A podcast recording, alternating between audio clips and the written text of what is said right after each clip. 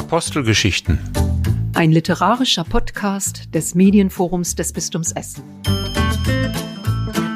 Lese begeisterte Frauen und Männer sprechen zwischen Ostern und Pfingsten über ihr Buch und ihre Inspiration beim Lesen. Guten Tag, liebe Zuhörerinnen und Zuhörer. Mein Name ist Norbert Lepping und ich begrüße Sie zu unserem Podcast Apostelgeschichten. Mein Gast heute ist Kilian Schlattmann. Und er hat mitgebracht das Buch von Stefan Zweig, Sternstunden der Menschheit. Lieber Kilian, magst du uns ein bisschen was über dich selbst erzählen? Sehr gerne. Mein Name ist gerade schon gefallen, Kilian Schlattmann. Ich bin Ende der 80er Jahre als Ruhrgebietskind in Oberhausen geboren worden, bin nicht wirklich über die Grenzen des Ruhrgebiets hinausgekommen, ich habe Theologie unter anderem studiert und arbeite jetzt bei Campussegen der Hochschulseelsorge im Bistum Essen. Warum hast du dieses Buch ausgewählt? Das ist ein Buch, das mich sehr lange schon begleitet. Die Geschichte dahinter ist, dass ich dieses Buch zu meinem Abitur von meiner Grundschullehrerin geschenkt bekommen habe. Wir hatten damals noch Kontakt, wir haben bis heute Kontakt. Und ich habe es eigentlich seit dem Abitur erstmal nur im Regal stehen gehabt. Ich konnte damit so recht erstmal nichts anfangen. Die Sprache ist für mich damals etwas schwierig gewesen, kleine historische Miniaturen zu lesen. Das Buch ist entstanden in den 40er Jahren oder da ist es zumindest veröffentlicht worden.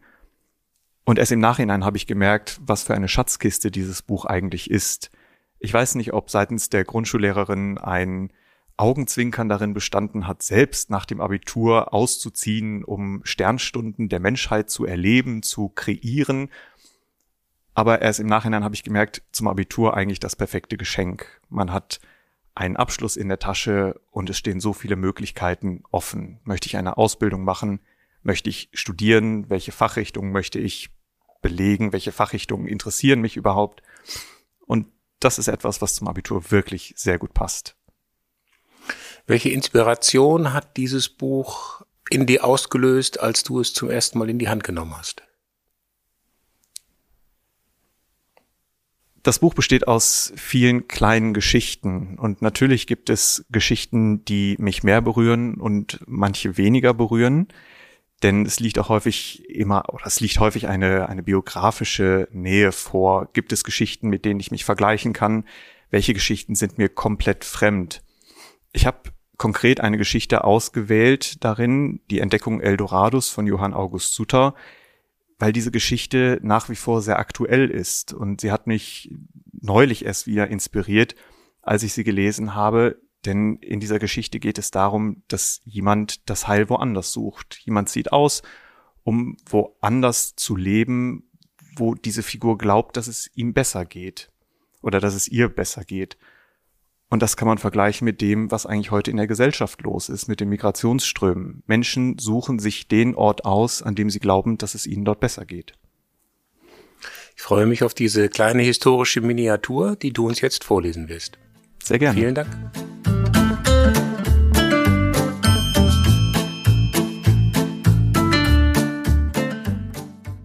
Stefan Zweig, Sternstunden der Menschheit. Darin die Entdeckung Eldorados. Johann August Suter, Kalifornien, Januar 1848. Der Europamüde. 1834. Ein Amerikadampfer steuert von Le Havre nach New York. Mitten unter den Desperados, einer unter Hunderten, Johann August Suter, heimisch zu Rühnenberg bei Basel, 31 Jahre alt und höchst eilig, das Weltmeer zwischen sich und den europäischen Gerichten zu haben. Bankroteur, Dieb, Wechselfälscher. Hat er seine Frau und drei Kinder einfach im Stich gelassen, in Paris sich mit einem betrügerischen Ausweis etwas Geld verschafft und ist nun auf der Suche nach neuer Existenz.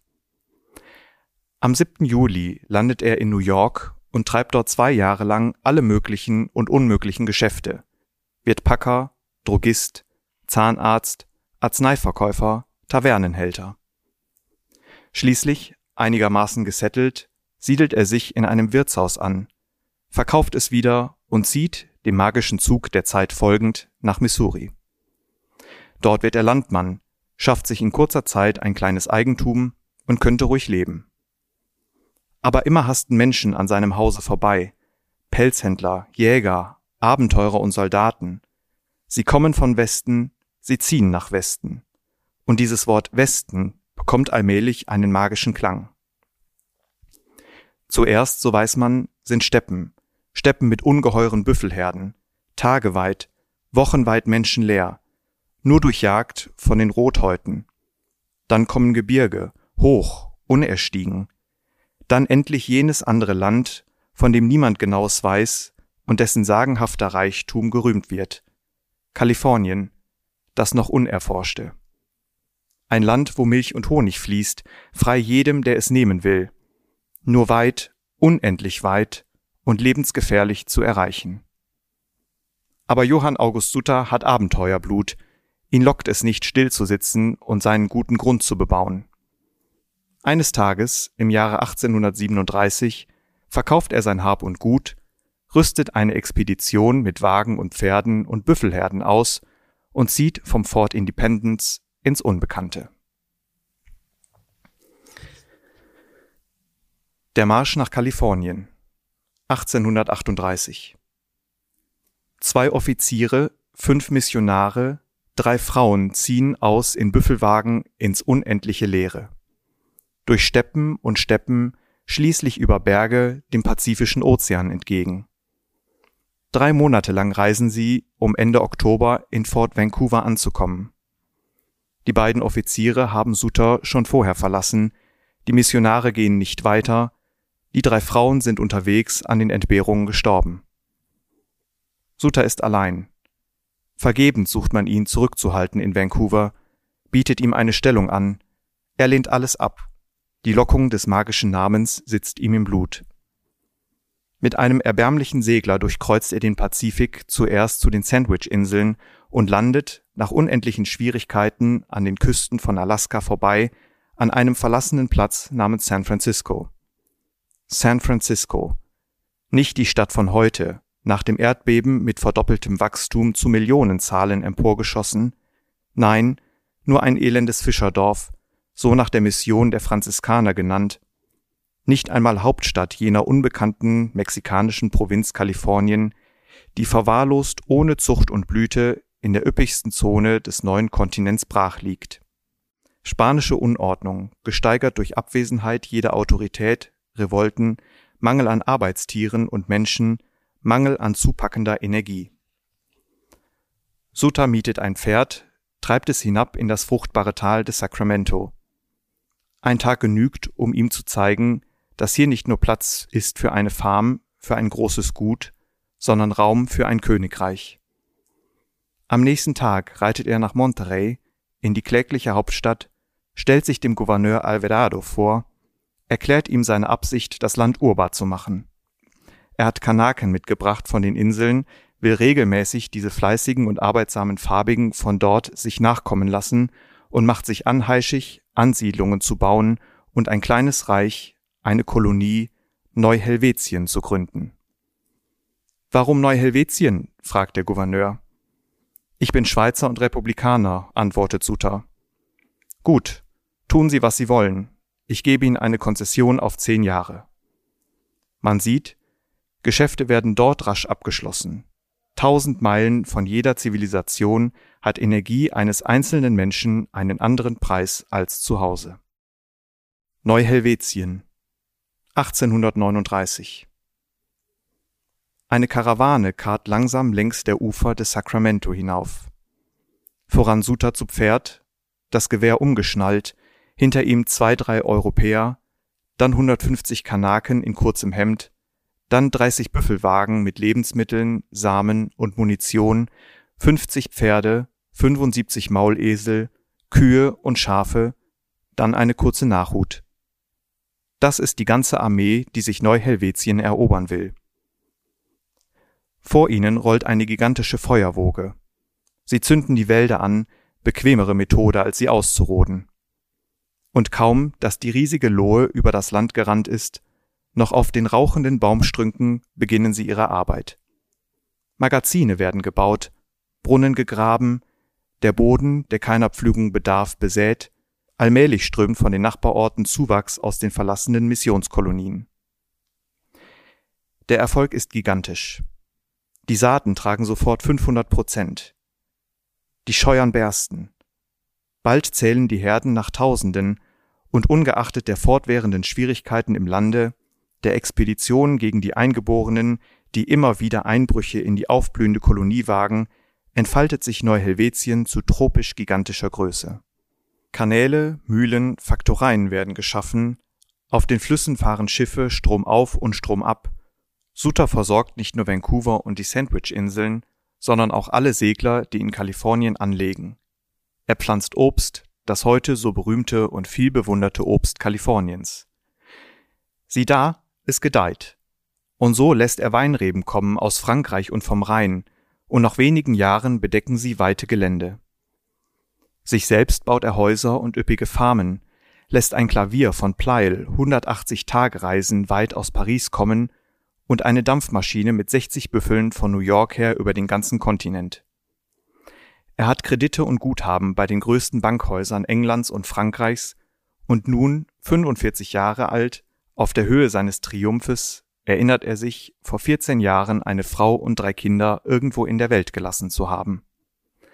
Er schreibt ihnen und ladet sie zu sich in sein Fürstentum. Denn jetzt fühlt er die Fülle in den Fäusten, er ist Herr von Neu-Helvetien, einer der reichsten Männer der Welt, und wird es bleiben. Endlich reißen auch die Vereinigten Staaten die verwahrloste Kolonie aus Mexikos Händen. Nun ist alles gesichert und geborgen. Ein paar Jahre noch, und Suta ist der reichste Mann der Welt. Der verhängnisvolle Spatenstich 1848 im Januar. Plötzlich kommt James W. Marshall, sein Schreiner, aufgeregt zu Johann August Suter ins Haus gestürzt, er müsse ihn unbedingt sprechen. Suter ist erstaunt, hat er doch noch gestern Marshall hinaufgeschickt in seine Farm nach Coloma, dort ein neues Sägewerk anzulegen. Und nun ist der Mann ohne Erlaubnis zurückgekehrt, steht zitternd vor Aufregung vor ihm, drängt ihn in sein Zimmer, schließt die Tür ab und zieht aus der Tasche eine Handvoll Sand mit ein paar gelben Körnern darin. Gestern beim Graben sei ihm dieses sonderbare Metall aufgefallen. Er glaube, es sei Gold, aber die anderen hätten ihn ausgelacht. Suter wird ernst, nimmt die Körner, macht die Scheideprobe. Es ist Gold. Er entschließt sich, sofort am nächsten Tage mit Marschall zur Farm hinaufzureiten, aber der Zimmermeister ist als erster von dem furchtbaren Fieber ergriffen, das bald die Welt durchschütteln wird. Noch in der Nacht, mitten im Sturm, reitet er zurück, ungeduldig nach Gewissheit. Am nächsten Morgen ist Colonel Sutter in Coloma. Sie dämmen den Kanal ab und untersuchen den Sand. Man braucht nur ein Sieb zu nehmen, ein wenig hin und her zu schütteln, und die Goldkörner bleiben blank auf dem schwarzen Geflecht. Suter versammelt die paar weißen Leute um sich, nimmt ihnen das Ehrenwort abzuschweigen, bis das Sägewerk vollendet ist. Dann reitet er ernst und entschlossen wieder zu seiner Farm zurück. Ungeheure Gedanken bewegen ihn. Soweit man sich entsinnen kann, hat niemals das Gold so leicht fassbar, so offen in der Erde gelegen, und diese Erde ist sein, ist Sutters Eigentum.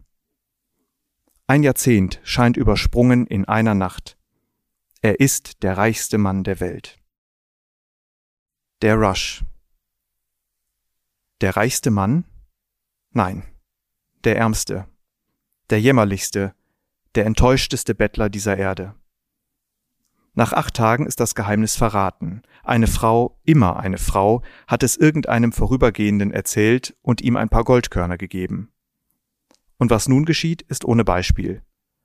Sofort lassen alle Männer Sutters ihre Arbeit, die Schlosser laufen von der Schmiede, die Schäfer von den Herden, die Weinbauern von den Reben, die Soldaten lassen ihre Gewehre, alles ist wie besessen und rennt mit rasch geholten Sieben und Kasserollen hin zum Sägewerk, Gold aus dem Sand zu schütteln. Über Nacht ist das ganze Land verlassen. Die Milchkühe, die niemand melkt, brüllen und verrecken.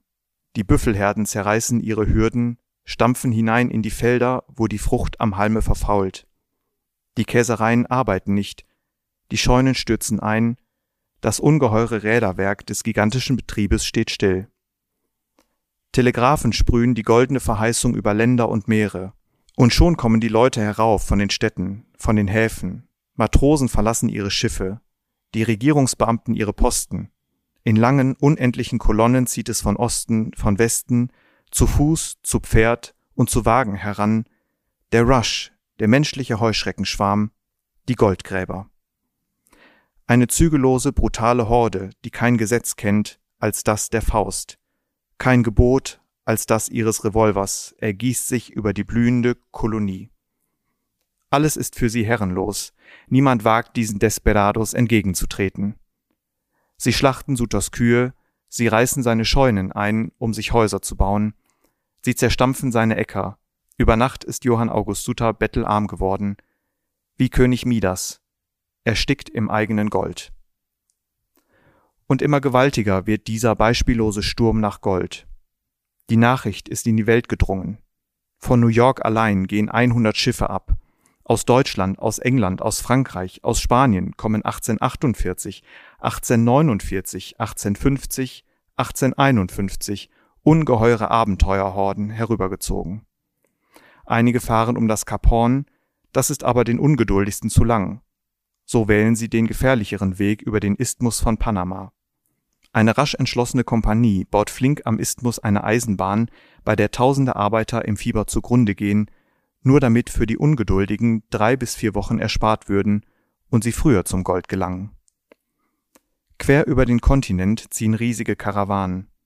Menschen aller Rassen und Sprachen, und alle wühlen sie in Johann August Sutas Eigentum wie auf eigenem Grunde. Auf der Erde von San Francisco, die ihm durch besiegelten Akt der Regierung zugehört, wächst in traumhafter Geschwindigkeit eine Stadt, fremde Menschen verkaufen sich gegenseitig seinen Grund und Boden, und der Name Neuhelvetien, sein Reich, verschwindet hinter dem magischen Wort Eldorado, Kalifornien.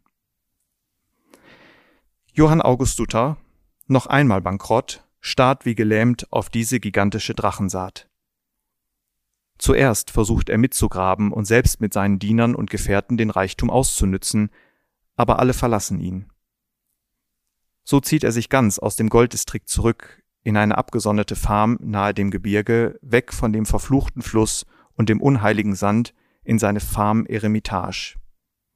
Dort erreicht ihn endlich seine Frau mit den drei herangewachsenen Kindern, aber kaum angelangt, stirbt sie infolge der Erschöpfung der Reise. Doch drei Söhne sind jetzt da, acht Arme, und mit ihnen beginnt Johann August Sutter die Landwirtschaft. Noch einmal, nun mit seinen drei Söhnen arbeitet er sich empor, still, zäh und nützt die fantastische Fruchtbarkeit dieser Erde. Noch einmal birgt und verbirgt er einen großen Plan. Der Prozess 1850 Kalifornien ist in die Union der Vereinigten Staaten aufgenommen worden. Unter ihrer strengen Zucht kommt nach dem Reichtum endlich Ordnung in das goldbesessene Land. Die Anarchie ist gebändigt, das Gesetz gewinnt wieder sein Recht. Und nun tritt Johann August Sutter plötzlich vor mit seinen Ansprüchen. Der ganze Boden, so heischt er, auf dem die Stadt San Francisco gebaut ist, gehört ihm nach Fug und Recht. Der Staat ist verpflichtet, den Schaden, den er durch Diebstahl seines Eigentums erlitten, gutzumachen. An allem aus seiner Erde geförderten Gold beansprucht er sein Teil. Ein Prozess beginnt in Dimensionen, wie sie die Menschheit vor ihm nie gekannt. Johann August Sutter verklagt 17.221 Farmer, die sich in seinen Pflanzungen angesiedelt haben, und fordert sie auf, den gestohlenen Grund zu räumen.